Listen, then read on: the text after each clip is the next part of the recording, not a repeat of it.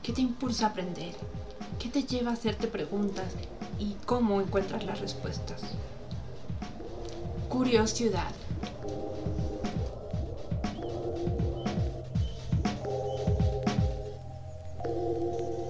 Hola, bienvenidos a Curiosidad, el podcast de entrevistas con personas creativas, innovadoras y curiosas en torno al aprendizaje y a otras formas de enseñar. Yo soy Viri González y este es el episodio 3, Educación Ambiental a través de cuatro continentes. El día de hoy me acompaña Laura Barraza.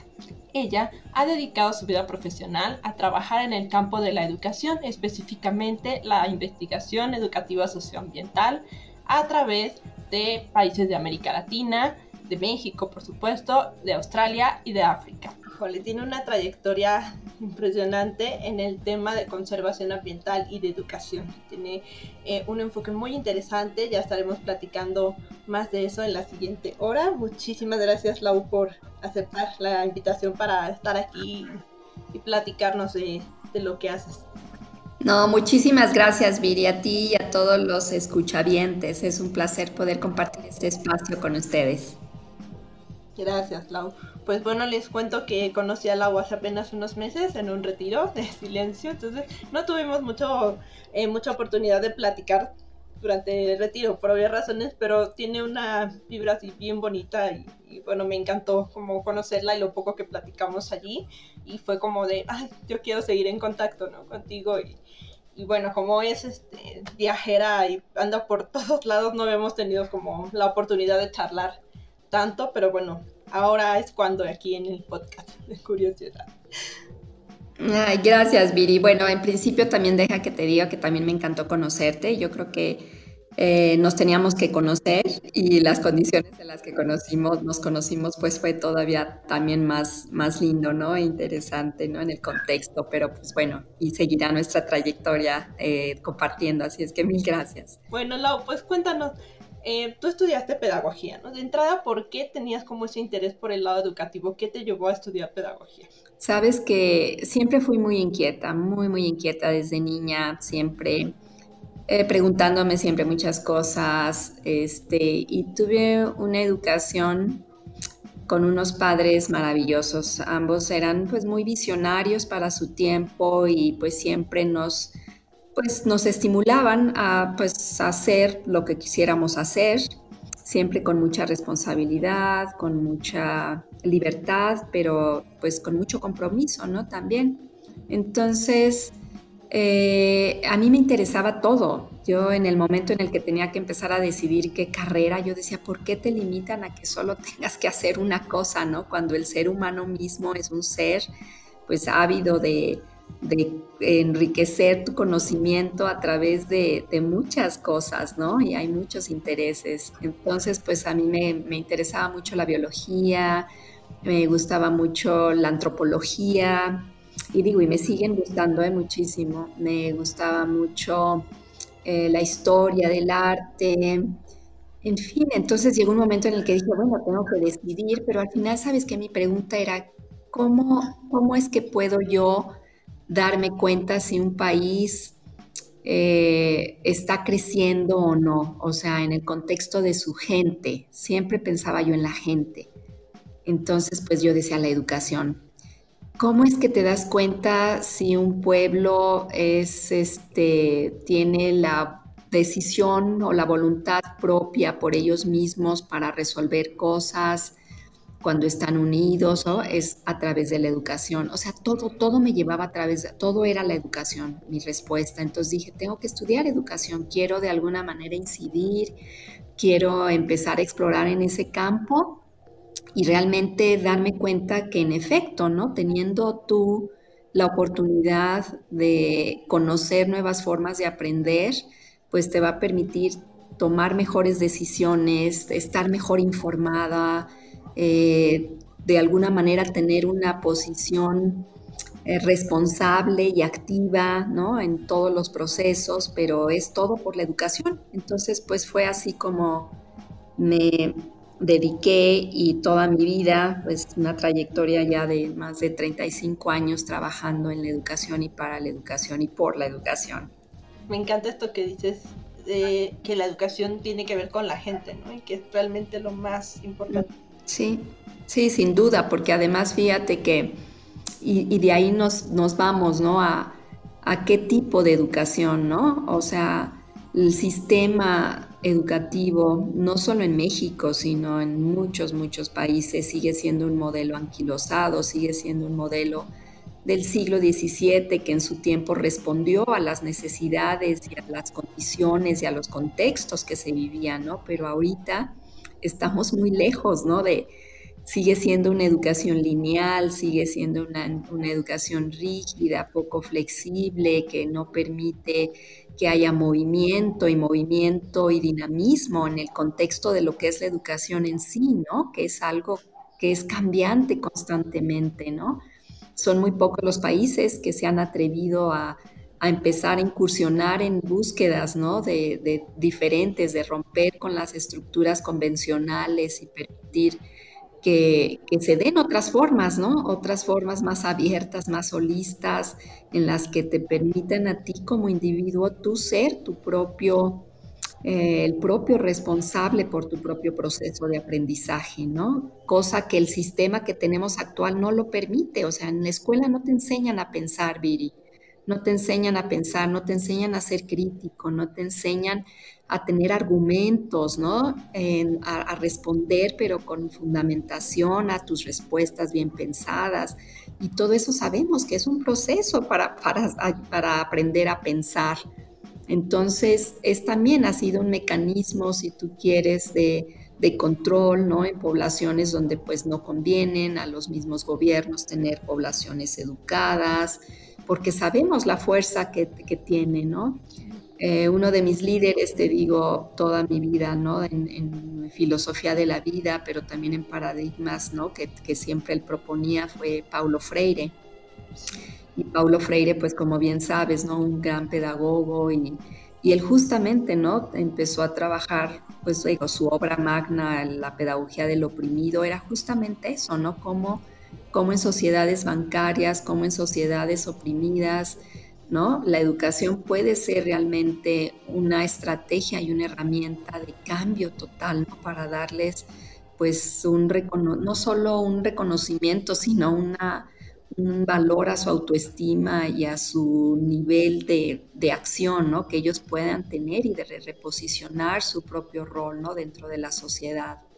Entonces, realmente digo, es, es por la gente y es la gente, ¿no? Es, es, uno quien debe, mira, ahorita es, es, irónico, ¿no? La situación que, todo, que estamos viviendo a nivel planetario, ¿no? En este confinamiento si verdaderamente no usamos este tiempo para repensarnos como seres humanos y realmente ir en el fondo, en el fondo, y realmente tocar el nivel que no hemos llegado, porque ahí es donde nos falta y es estar conscientes, ¿no? Es el nivel de conciencia que tenemos para hacer las cosas. Las hacemos porque hay que hacerlas, estamos eh, inmiscuidos en un ritmo ¿no? de trabajo en el que hacemos las cosas y sí, pues ay, y corremos todo el día y no tenemos tiempo para nada y, y ahorita ve, o sea, se nos frena todo y es decir, a ver, eh, quién eres, ¿no? Y, y, a dónde vas y qué quieres y qué es lo prioritario en tu, en tu vida, ¿no? Entonces, si no es uno capaz de hacerse estas preguntas filosóficas que además han existido siempre, ¿no? No es, no es ahorita, ¿no? y es, pero realmente ir en el fondo de cómo son, cómo es nuestro ser, ¿no? Cómo es en nuestro propio ser el encuentro con nosotros mismos, qué tanto me conozco verdaderamente, ¿no? Qué tanto he respondido en la mayoría de las veces a, a las situaciones porque es como me lo piden, pero no es porque realmente es como a mí me gustaría. Entonces, que tanto a veces estamos viviendo dobles vidas y, limitando todo lo que nosotros queremos hacer. En, fin, ¿no? Te digo, realmente es, la educación es, una de las disciplinas más nobles, más maravillosas, más complejas también, porque justamente pues tiene que ver con la humanidad, ¿no? pero creo que hay, muchas maneras y creo que es un tiempo ahorita de, despertar, es un tiempo de despertar y de recrear y de rehacernos. Mencionabas que hay países que ahora están incursionando en nuevas búsquedas de, formas de enseñar, que su sistema educativo ya está incursionando en eso. Mencióname como una o dos cosas que a ti te ha gustado y que te ha parecido que se deberían de implementar en más países. Pues fíjate, yo he estado en Australia, he estado, bueno, en, países en África, como es Malawi, como es Mozambique, eh, África del Sur, Sudáfrica y eh, México mismo, eh, Guatemala, muchos, muchos países, pero de ninguno de ellos he visto ni he encontrado lo que yo hubiera querido que sucediera.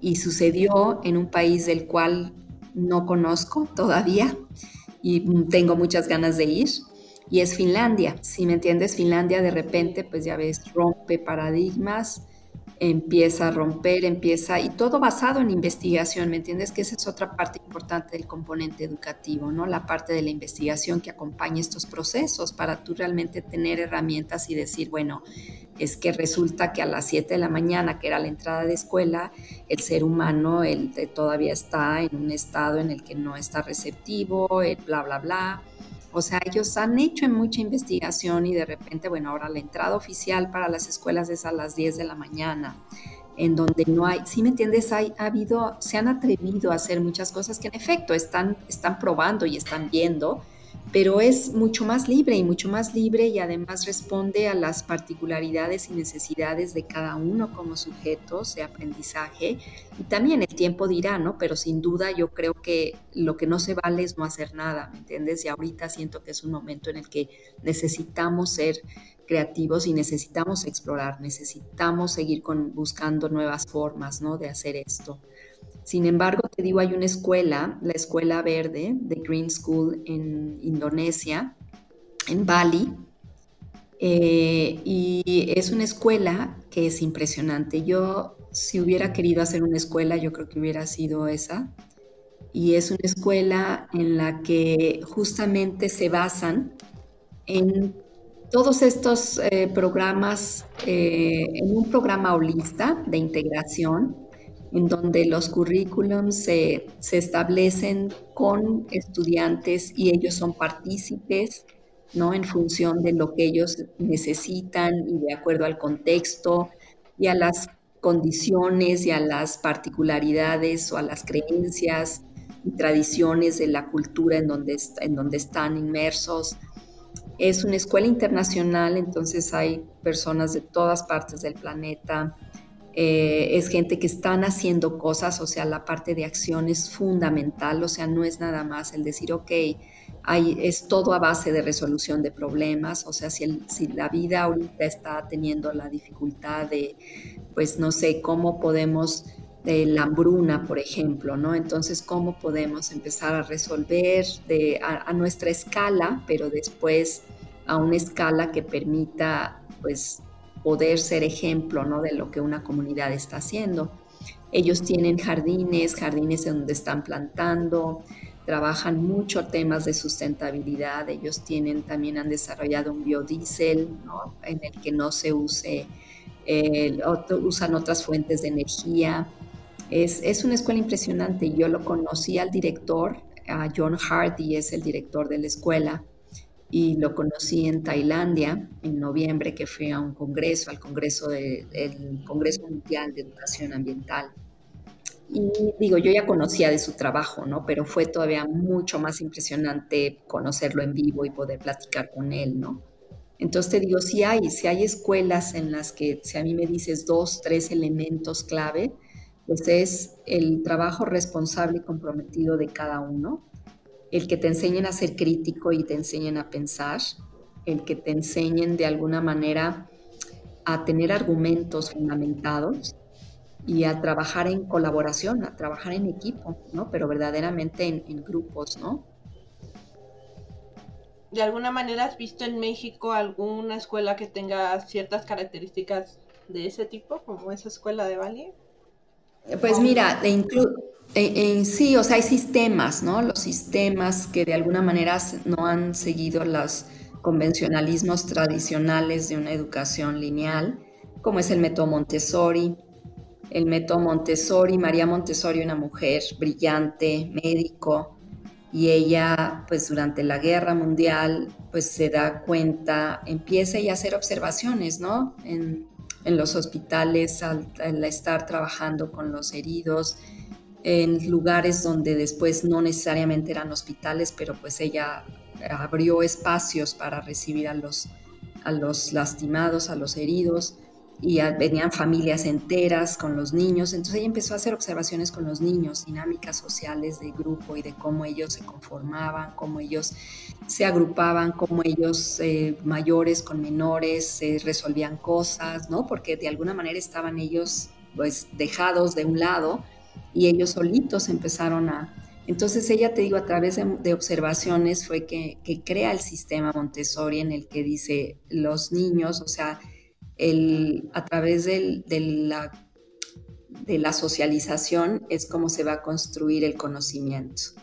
Y el conocimiento se construye cuando yo socializo la experiencia vivida que tengo con el otro. Y ese otro de alguna manera fortalece también y va a complementar mi propio conocimiento y mi aprendizaje. Entonces, pues se va a hacer la, experiencia educativa mucho más rica, ¿no? Y respondiendo también a las diferencias individuales que cada uno como sujeto tiene. Entonces es muy interesante porque si tú ves realmente un sistema Montessori bien llevado, es una maravilla. Y es una maravilla porque realmente trabaja el niño de acuerdo a sus competencias, de acuerdo a sus propios intereses y hay mucha desinformación. La gente piensa que el sistema Montessori es la libertad y es hacer dejar al niño lo que quiera. Sí, es hacer dejar al niño lo que quiera, pero hay también un programa, o sea, no es nada más el que llega un niño a un ambiente Montessori y, y se pone a jugar, ¿no? O sea, tienen rincones del conocimiento, te digo, la misma estructura física del lugar es muy diferente y eso es maravilloso, o sea, hay un rincón de lectura, hay un rincón de ciencia, hay un rincón de vida diaria, hay un rincón de muchas, muchas cosas, ¿no? Y el niño tiene a su propio ritmo, de alguna manera, te digo, hay, hay, eh, tienen ellos que ir, acumul más que acumulando, tienen ellos que ir llevando diferentes cosas que en, su aprendizaje que tienen que cubrir. Entonces te digo, no es que nada más se hagan las cosas por hacer, hay toda una estructura y una estructura muy bien fundamentada. María Montessori lamentablemente muere y ella su proyecto pues lo tiene solo a nivel primaria. Ella dejó, dejó un escrito de cómo sería la secundaria, digamos por así decirlo, ¿no? Montessori. Y ella sugería que para la etapa eh, secundaria, que es entre los 12 y los 15 años, el individuo tenía que vivir ya en un ambiente en el que pudiera estar expuesto a, empezar a aprender a ser independiente en todo sentido, lo cual era eh, su proyecto, era de que los niños vivieran en una granja, vivieran en una granja y empezaran ellos a producir, empezaran. Entonces hay, hay escuelas que han hecho como un híbrido, un híbrido porque te digo, ya ella no estuvo para poder llevar en, en pleno su proyecto, su propuesta, pero dejó el, escrito, entonces ha habido escuelas que han podido, creo que en Cuernavaca, si no estoy eh, equivocada, hay como un Montessori secundaria. Eh, entonces digo, si hay, si hay proyectos, ¿no? Afortunadamente en México también hay una escuela, la Escuela del Bosque, que se llama es el Colegio Bilbao, creo que estaba por Coajimalpa, por la salida hacia Toluca, donde son cabañas, hay árboles, los niños salen con sus botas a ir a, recorridos para hablar sobre las plantas, para hablar. Eso es, ¿me entiendes? O hay iniciativas y sí hay proyectos muy interesantes. Entonces, lo ideal sería que esos proyectos se multiplicaran, ¿no? Porque es, es como tendríamos que estar viviendo ahora, ¿no? Al trabajar verdaderamente en equipo, no sabemos, ¿no? Los trabajos en equipo eran, te daban un trabajo y lo repartías y cada quien hacía una sección y cada quien se iba y después nos juntábamos y ahí estaba, ¿no? Eso no es el trabajo en equipo, ¿no? Y hace un par de años ya me invitaron a escribir un capítulo para un libro que se llama Envision in the Future for Environmental and Sustainability Issues y fue un capítulo que invité a una de mis colaboradoras que ella está en la universidad en Barcelona y es un capítulo que habla de las cuatro Ds. Es un modelo pedagógico para enseñar temas socioambientales y estas cuatro Ds son el diálogo, el pensamiento divergente, la discusión y el debate. Entonces hablamos de que estos son los cuatro principios o los cuatro dominios que si tú como docente empiezas a trabajar, en todas las áreas, ¿eh? en todas las áreas vas a empezar verdaderamente a tener una sociedad mucho más crítica, autónoma, independiente y responsable y comprometida. ¿Por qué? Porque tienes, estás tú enseñando qué es un pensamiento divergente, cuando la escuela tradicional, al contrario, el pensamiento es convergente. Entonces, pues, ¿me entiendes? Hay muchas cosas que, que crean tensión hacia donde queremos ir y hacia lo que tenemos con lo que se está viviendo, ¿no? Es una guía y de alguna manera al final hay un ejemplo de cómo puedes aplicar las cuatro Ds con una actividad, con una actividad en, en tu grupo, con diferentes edades y de qué manera pueden empezar a practicar estas cuatro Ds, ¿no? El pensamiento divergente, el diálogo, la discusión y el debate. Y, y lo importante es eso, o sea, el para generar una discusión o un debate, pues necesitas tener mucha información para saber el tema de lo que se va a discutir y en función de ese tema tú formas tu propio juicio y tienes tu propia opinión sobre ese tema que puede diferir de la opinión de la otra persona lo cual está muy bien, porque aquí también hablas de valores, ¿me entiendes? Al aplicar las 4Ds, aplicas también y estás formando valores como es la tolerancia, el respeto a las ideas, al escuchar al otro, el trabajo ¿no? en equipo. Entonces hay, hay muchas, muchas cosas que creo que pues nos falta todavía, pero que estamos en un muy buen momento, ¿no? Con la educación nunca nada es definitivo, ¿no? Es todo muy cambiante y todo es muy dinámico y, hay que estar explorando y hay que estar caminando ¿no? para, para poder lograrlo. Y justo lo que dices, en estos tiempos cada vez creo que es más necesario aprender estas herramientas como para pensamiento crítico y para poder establecer diálogos, como que es una manera en la que muy fácilmente la gente ahora con el internet se engancha en discusiones como sin sentido, ¿no? Porque no tenemos esas herramientas para argumentar de manera crítica. Sí, exacto, ¿no? Y te digo, y es muy fácil porque además tú quieres imponer tu posición al otro, ¿me entiendes? Sí. Entonces, eh, y ese es el problema, ¿no? Y el problema mayor, cuando dices, a ver, espérate, yo estoy, si yo te escucho, ¿no? Primero, o sea, hay un tema, entonces, a ver, ¿cuál es tu opinión sobre ese tema? Puede ser, te digo, muy diferente y decir, ay, no, nada que ver con mis ideas, pero te estoy escuchando y seguramente me estarás dando alguna visión que va a ayudarme a ampliar mi propio conocimiento, ¿me entiendes? Y yo al final puedo decirte, Viri, qué barbaridad, pues, pues sí, respeto mucho tu opinión sobre ese tema, yo no coincido por esto y esto y esto, que también son mis propias ideas y son parte de mi paradigma de vida y de mis prácticas o de lo que sea, pero te agradezco porque en efecto no me había puesto a pensar desde tu perspectiva esa, esa posibilidad, ¿me entiendes? Entonces me estás abriendo y estás ampliando mi propio esquema de pensamiento y una estás ayudando a que ese pensamiento sea flexible, sea abierto, sea respetuoso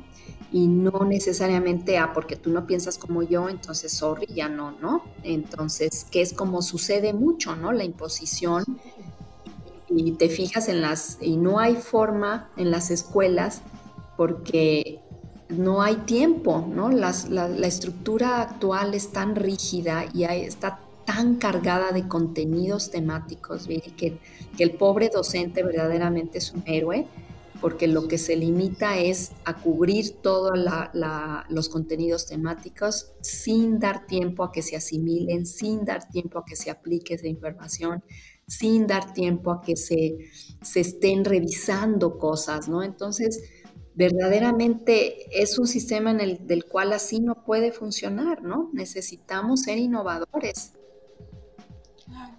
Se me hace un punto muy importante este que comentabas de cómo eh, en debate tenemos una idea como en general de que es convencer al otro, de que adopte mi punto de vista y no necesariamente tiene que ser así, ¿no? Esta parte es como muy importante, creo, ¿no?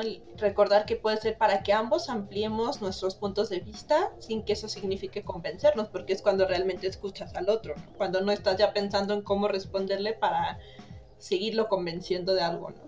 Y esto se relaciona con lo que comentabas también de eh, el sistema Montessori en los adolescentes, ¿no? Como en esa etapa en la que tienen más curiosidad por conocer y explorar el mundo y es como en la que más la escuela les mata la curiosidad, siendo que con este tipo de, de, pues, de sistemas que y elementos de ahí podrían utilizarse para potenciar, ¿no? que ellos exploren lo que les interesa ¿no? y que su curiosidad los lleve a, a ser más autónomos. Claro, y, sí, y además fíjate, a, a, resolver cosas, ¿no? Es una etapa muy fuerte, ¿no? De cambio en el adolescente.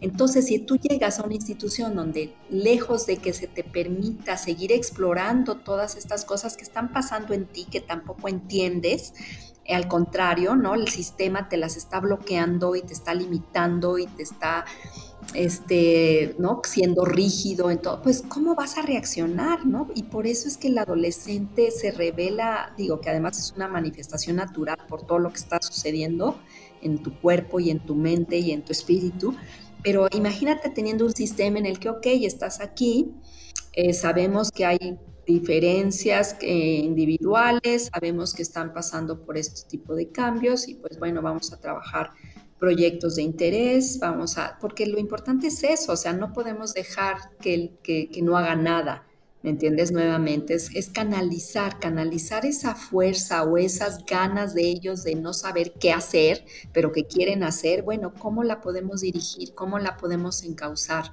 Pues a través de proyectos, a través de proyectos además a nivel comunitario, en el que trabajen en colectivo, en donde están resolviendo eh, ¿no? problemas, en donde, a ver, vamos a, revisar este, áreas y en función de esas áreas, bueno, vamos a ver en zonas donde se necesiten cierto tipo de cosas y bueno, aquí tenemos un equipo interesado en esto, bueno, en jardinería o aquí en un equipo interesado en en no sé, en, hacer grafitis y vamos a modificar, ¿no? Las, las, este, las paredes de alguna zona en donde, si me entiendes, no sé, hay tantas cosas, Viri, en las que realmente se pueden, pueden hacerse, ¿no? Los adolescentes en proyectos eh, eficientes, en proyectos productivos, en proyectos que ellos mismos y además para ellos es tan gratificante darse cuenta porque además no se les ha dado la credibilidad, ¿me entiendes? Al contrario, ay, es que estás, eres adolescente, ay, es que no, al, contrario, la, sociedad misma los, los, los rechaza, ¿no? Cuando dices, wow, o sea, con toda esa inquietud, con todo ese interés que tienes, con todas esas ganas de hacer tanto, vamos a hacerlo y a creer en ellos, ¿no? Y a decir, va. Y claro, ¿no? Te digo, con una guía y además, bueno, vamos viendo de los proyectos, bueno, qué proyectos son realizables. Hay proyectos en los que sí soñamos demasiado, pero a ver, espérate, no podemos ir al todavía Marte, ¿no? O todavía no podemos hacer esto. Entonces ellos mismos también van aprendiendo, ¿me entiendes? A construir sus propias ideas, a canalizarlas porque sean realizables, a que sean sueños que, bueno, sean, que se puedan llevar a cabo. Hay gente que sueña y sueña y sueña y se queda en sus sueños y yo digo siempre lo importante es nunca dejes de soñar, pero hay que trabajar para que logres esos sueños, ¿no? Hay gente que a mí me dice, que eres tan afortunada porque te la pasas viajando o has hecho esto y esto otro. Y les digo, pues sí, pero pues es que ha sido porque yo he querido hacerlo, ¿no? No es porque yo he estado sentada y de repente llegan y me dicen, ay, pues ahora queremos que te vayas a tal lugar, ¿no? O ahora quieres... ¿no? Entonces, ¿me entiendes? Es, es uno, ¿no? El que digo, bueno, yo siempre te digo, siempre tan curiosa e inquieta, siempre yo quería vivir en, los, en todos los continentes y vivir, ¿me entiendes? Desde niña yo decía, yo quiero vivir, no solo, no solo conocerlos, ¿no? De vacaciones o de viaje, sino vivir. Yo decía, yo quiero vivir en todos los continentes. Y mira, solo me falta Asia ahora, entonces tengo que irme a Asia a vivir un par de años para que se cumpla el sueño de que he estado viviendo en todos los continentes. Ya solo te falta Asia entonces, ya casi lo logras. Ya casi lo logro, ¿ves? Ya casi lo logro. y vivir, te digo, exacto, ¿no? Mínimo dos años, ¿no? En cada sitio. Sí, no, no de vacaciones. Conocer la cultura, la gente. Exacto. Y eso, ¿sabes qué te, te, te, hace? Pues te digo eso, ¿no? O sea, el hecho de que estés expuesta a otra cultura, a otro sitio, fuera de lo que es lo tuyo, te hace de veras tener tanta idea de, de uno entender al otro, desde otra perspectiva, como si tú estuvieras realmente en sus zapatos, ¿no? Siendo empático, en, darte cuenta lo resiliente que son. Yo te voy a decir ahorita mi experiencia viviendo en Mozambique es impresionante, Vivi, porque es una nación tan resiliente, es una raza tan fuerte, tan resiliente y a la vez con tan poco se conforman y son tan, o sea, son, están contentos, ¿me entiendes? Yo creo que para ellos no hay el referente de que tengo que tener todo esto para estar bien, sino simplemente viven a lo que tienen al día y los ves bien, ¿no? Y dicen, pues es que esto así es y así es, ¿no? Entonces hay tanto aprendizaje, tanto aprendizaje a una sociedad tan consumista como la nuestra, a que todo es, ¿me entiendes?, materialismo y que todo es mientras más tengo, pues más soy y además más feliz voy a ser y pues no es cierto, ¿no? Ya hablando un poquito más de tus investigaciones y los trabajos que has publicado, hay uno en el que hablas de justo cómo contextualizar el aprendizaje para eh, cómo construir el conocimiento colectivo en programas de educación ambiental. Entonces, bueno, a mí me gustaría que nos platicaras un poquito más sobre igual esta parte ahorita que también mencionas, ¿no? Como que fue en Chiapas, como a diferentes lugares, o sea, cómo se puede em, contextualizar más el aprendizaje, em, bueno, en tu caso con la experiencia que tienes en educación ambiental, pero que también puede aplicar para cualquier otro tipo de, de aprendizajes. ¿Cómo contextualizar? pues es, es, uno muy, muy importante, Viri, y qué bueno que, que, de alguna manera elegiste, ¿no? Que, que pudiera yo compartir un poquito de, de ese artículo en particular. Ese lo trabajé con Isabel Ruiz, que es la que te digo, mi colega muy querida con la que colaboro mucho. Y de alguna manera estábamos, eh, fue un proyecto conjunto en el que trabajamos en una comunidad, eh, comunidades, en dos comunidades forestales de México y nos interesaba mucho ver justamente a los adolescentes, adolescentes, porque además en esas comunidades son comunidades exitosas, incluso a nivel internacional han sido reconocidas con la certificación del manejo de sus bosques, en fin, por la organización social que tienen en sí mismo las, las comunidades. Entonces teníamos mucho interés en ver qué pasaba con los adolescentes, ¿no? Porque los adolescentes, ok, ¿quiénes de ellos siguen interesados en seguir la práctica, ¿no? Que, hasta ahora se ha venido haciendo, ¿no? De esas comunidades.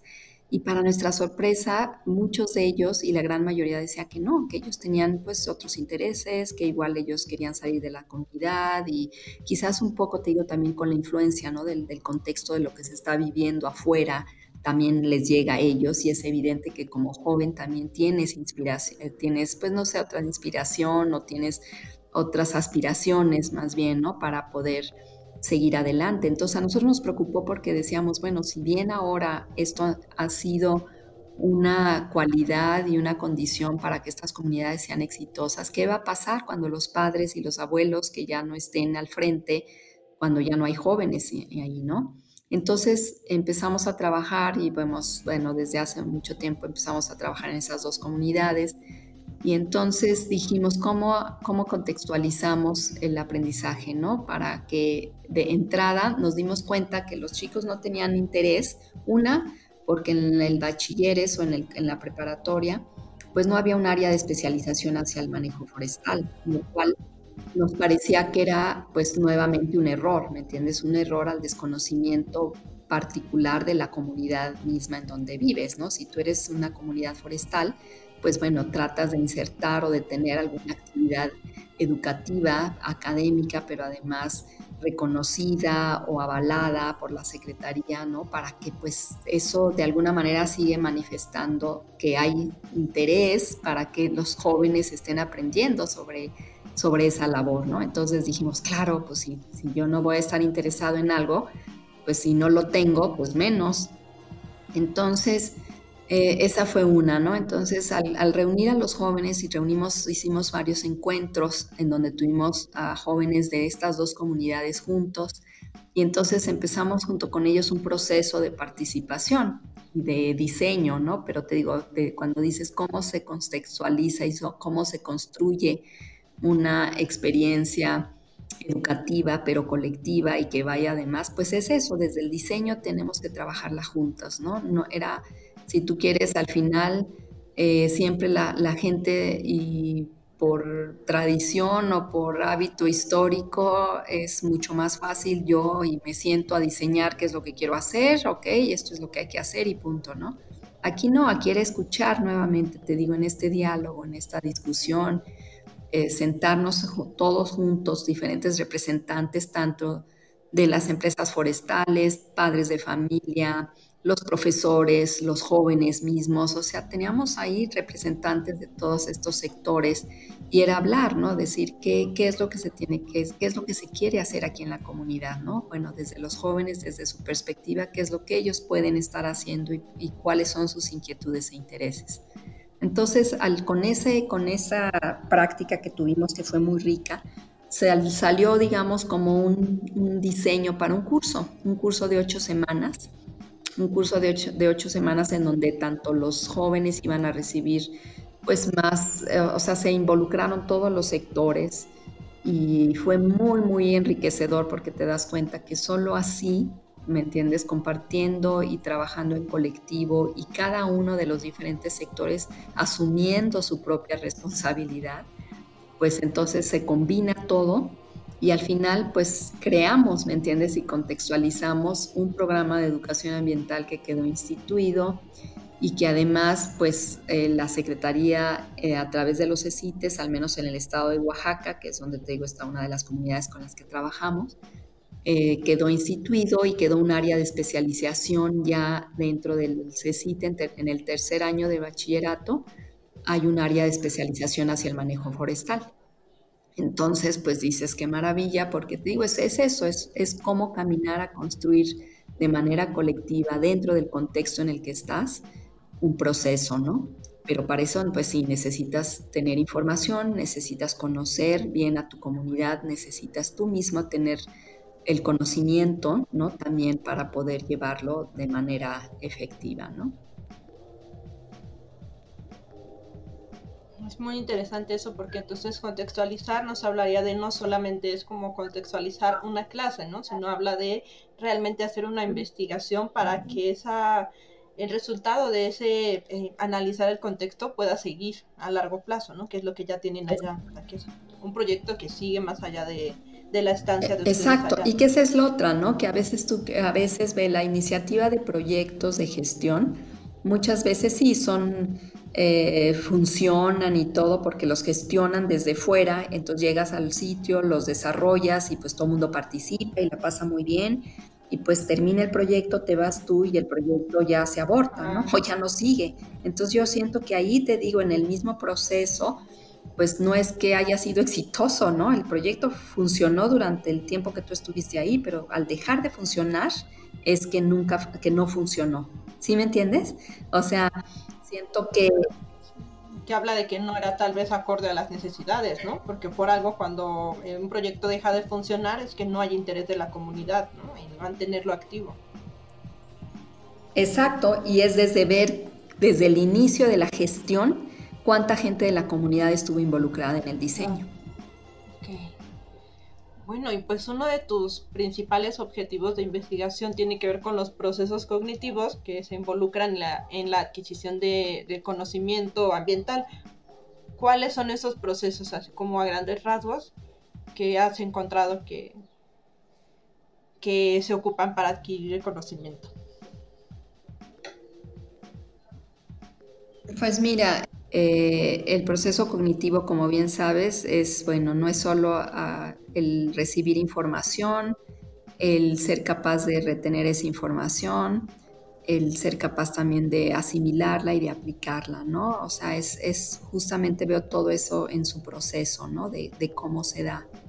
Entonces, hay situaciones en que me, me pregunto y pues he trabajado en diferentes comunidades y en diferentes sitios, desde ver cómo es que, qué tanto, por ejemplo, el niño conoce pues tal concepto, ¿no? Y para esto fue una parte de mi tesis doctoral que hice en escuelas en México y en escuelas en Inglaterra. Entonces, pues aquí era muy interesante porque ves, son dos sistemas y dos estructuras eh, sociales y políticas muy diferentes pero pues justamente me interesaba ver cómo aplicando una metodología en dos sistemas tan diferentes pero además cómo es que se daban esos procesos.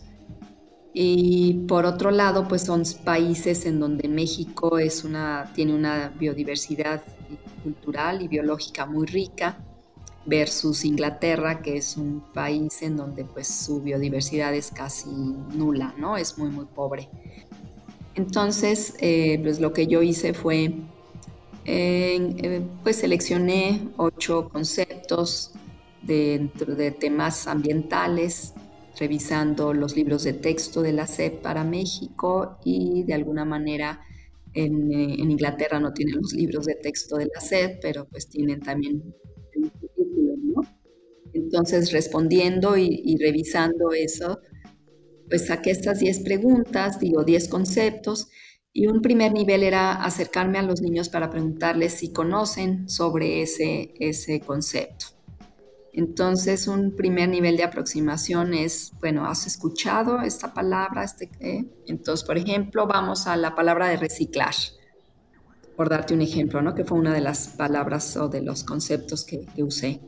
Entonces, el 99% de los niños en ambos países decían, claro, que, he escuchado lo que es reciclar. Eh, sin embargo, yo iba a un segundo nivel y el segundo nivel para ver realmente la capacidad de abstracción o de conocimiento, ¿no? O de conexión cognitiva que ellos tenían asociada al concepto, era, eh, ¿puedes definirme qué es reciclar? Entonces, ¿me entiendes? Ahí el nivel de abstracción y de información que el niño debe tener, si verdaderamente sabe lo que es el concepto, pues lo va a poder manifestar. Entonces, el porcentaje fue del 30%. Entonces, si te fijas, si nos vamos a los números, y mucha gente pudiera decir, no, es que el, reciclar, sí, el 99% de los niños ya saben lo que es reciclar, ¿no? Porque si una cosa es que tú has escuchado de esa palabra, pues sí, pero ya cuando dicen, a ver, ¿qué es reciclar? Pues muy pocos. A ver, explícalo y ya no. ya, no. ya no pudieron, ¿no? O les costó trabajo y está bien, ¿me entiendes? Pero dices, bueno, y eso, y después había un tercer nivel. Después de eso yo les decía, bueno, ¿puedes darme un ejemplo? ¿Me entiendes? Como ver todavía más esa capacidad analítica, ¿no? Y sintética de, de qué haces con una información que tienes, que ya asimilaste. Bueno, ¿cómo la puedes aplicar? Y qué tanto sabes, ¿no? De, de, de esa aplicabilidad, ¿no? Y si la conoces. Y haciendo este tipo de investigaciones, te digo, pues son muy útiles. Una, porque pues al docente te puede dar mucha información sobre en qué áreas puedes tú concentrarte para seguir trabajando, que hay deficiencias conceptuales en los niños o que no hay un entendimiento claro sobre el concepto. Pero te fijas, por otro lado, nuevamente, el sistema como tal, con tanta carga de contenidos temáticos, no permite que haya estos espacios para que realmente se asimile la información, ¿no? Entonces vamos pasando a la superficialidad de, de temas sin que, la, sin que los niños los vayan asimilando y mucho menos los vayan aplicando, ¿no? Y esto es un serio problema, ¿no? A la larga, porque pues al final, pues viste todos los temas, pero ¿qué recuerdas? Pues la mitad y de eso que recuerdas, ¿qué tanto puedes definir y aplicar y contextualizar? Pues todavía menos, ¿no? Suena muy interesante eso.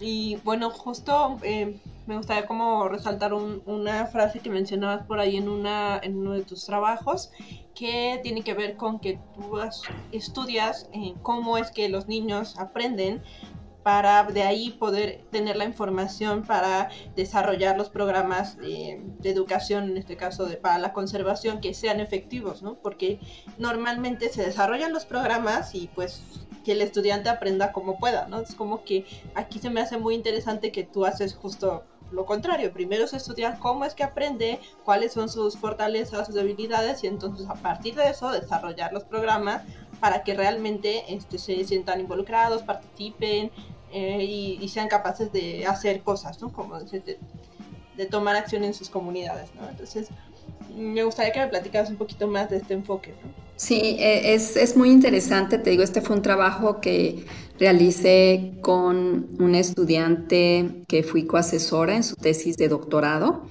de la doctora Montserrat Franquesa. Ella también es una gran colega y colaboradora con la que siempre estamos pensando en proyectos conjuntos para colaborar con su supervisor también, el doctor Juan Carlos Serio.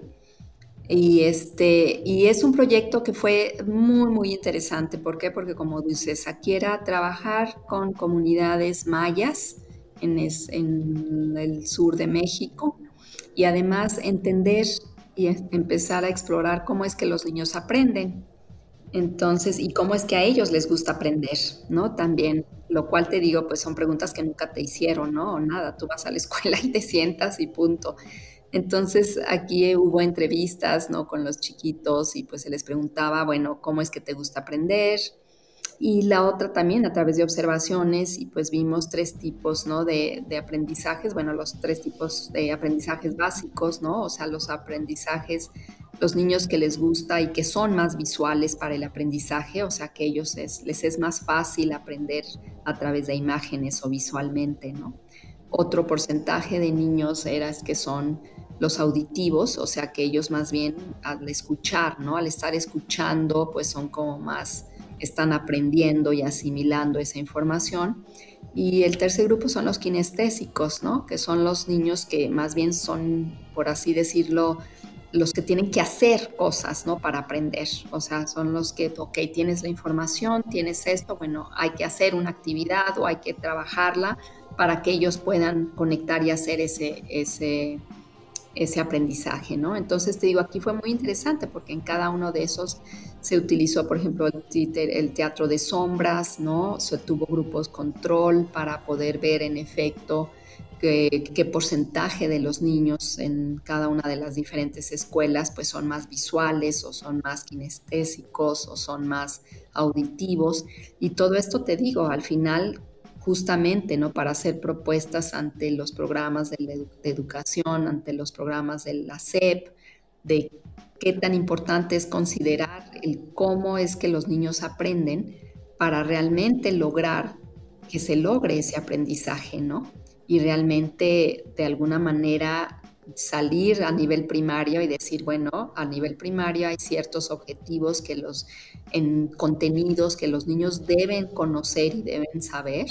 Bueno, qué mejor que pues se, logren o se cumplan, pero siempre y cuando respetando, ¿no? Haciendo este tipo de... Entonces yo, yo siento y mi opinión es que pues idealmente es que puedas tú combinar los tres tipos de aprendizaje, ¿no? Porque tampoco es, si bien tu tendencia puede ser a que seas más visual, no quiere decir que no seas auditivo ni kinestésico, ¿no? Sino al contrario, o sea, necesitas de los tres. Quizás tu tendencia mayor es hacia un tipo, pero también de los, necesitas las tres formas, ¿no? Para poder aprender. Y lo ves, ¿no? O sea, si alguien te escucha, si alguien, si tú ves, si alguien te está diciendo una información, pero solo te la dice, pero si a ese algo que te está diciendo le pones una imagen y luego haces una actividad, ¿sí me entiendes? O sea, como que el proceso de asimilación en el aprendizaje es mucho más completo, es, eh, se consolida y se logra, se logra de mejor manera. Entonces, nuevamente mi pregunta al sistema es, ¿en la escuela está teniendo tiempo para, te digo, para hacer, incluir estos tres tipos de aprendizajes? Generalmente se, limita a uno.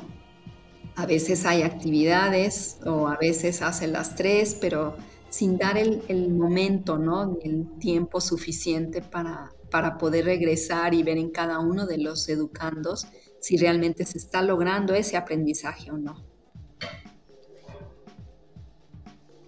Perfecto. Y bueno, como eh, nos podríamos quedar aquí creo que todo el día con todas las preguntas que, van surgiendo de cada una de las preguntas. Pero bueno, para ir como cerrando un poco más la, entrevista con eh, las últimas, hay una parte igual de, de, tus trabajos en la que hablas de que la educación en México está especialmente dirigida a fomentar la competencia y el consumo. Entonces, ¿cuáles podrían ser como una o dos recomendaciones que harías como a, a los docentes que podrían ellos aplicar independientemente de sus áreas de especialización para fomentar la colaboración y conservación. Eh, bueno, primero, Viri, deja que te diga que esto que deseas que podríamos quedarnos horas hablando y además respondiendo a las preguntas de las preguntas que surgen. Es, es interesante eso que señalas, porque en efecto, te digo, yo puedo quedarme aquí mil horas hablando pero por otro lado, una manera, y que además se conecta con la pregunta que me dices, hay que enseñar, hay que enseñar a nuestros niños, a nuestros jóvenes, a nuestros adultos que están en universidad, en todas las etapas hay que enseñar a hacer preguntas. Hay que enseñar a hacer preguntas. Y, y cómo, te digo, una, una dinámica muy sencilla, o sea, cinco porqués. Y es eh, exactamente esto, ¿no? Entonces tú preguntas, hay una pregunta inicial, ¿no? Eh, es importante eh, que plantemos árboles, ¿no? Por ejemplo. Entonces, al decir es importante, ¿no? ¿Por qué? O sea, tienes que contestar, ¿por qué? ¿No? Entonces, bueno, porque al plantar árboles, este, pues estamos garantizando que haya una, eh, que tengamos una mejor eh, oxigenación, este, bla, bla, bla, ¿no? Y después, ¿por qué? Porque al, al tener una mayor oxigenación, ¿sí me entiendes? O sea, estás respondiendo a la pregunta anterior cada vez que dices el por qué. Eh, y, eso te permite, por un lado, estar llegando también a un nivel de conocimiento más profundo sobre tu inicial pregunta. Entonces, y, son ejercicios, ¿me entiendes? Que a este nivel es muy simple, pero digo, hay otros mucho más complejos. Eh, pero, pero lo más importante yo recomendaría, bueno, es que, se enseñe a hacer preguntas, porque el, el, gestionar una pregunta no es trivial, ¿me entiendes? No es nada más, ay, a ver, dime esto, ¿no?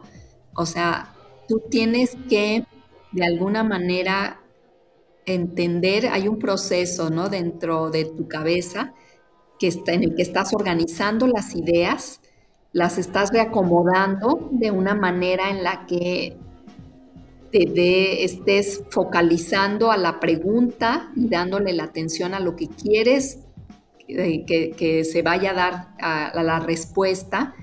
Entonces, es, es, un proceso complejo y no nos enseñan, no nos enseñan y siento yo que es muy importante que nos deben enseñar a preguntar, así como enseñar a argumentar. Entonces mi recomendación sería el que revisen el capítulo de las cuatro Ds que escribí junto con esta colega Isabel y pues este, ahí son ideas muy específicas, ¿no? De trabajar a nivel del pensamiento divergente, o sea, promover más el pensamiento divergente, promover más el diálogo, la discusión y el debate. Que suena muy interesante.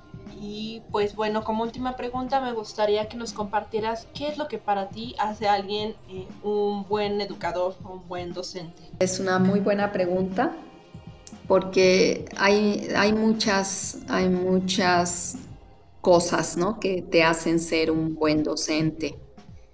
Creo que para mí la más importante es nunca verte tú como el poseedor de la, de la información, o sea, como el ser mucho más noble, el, verte tú como un sujeto también de que estás en el proceso de aprendizaje, en el que estás únicamente compartiendo, en el que la única diferencia que tú tienes como educador es, pues sí, el bagaje de la experiencia acumulada y la experiencia que, tienes ¿no? en, el, tiempo, pero ese es lo único que te va a marcar, ¿no? A diferencia de, con los sujetos con los que tú estés compartiendo, ¿no? Es tus saberes.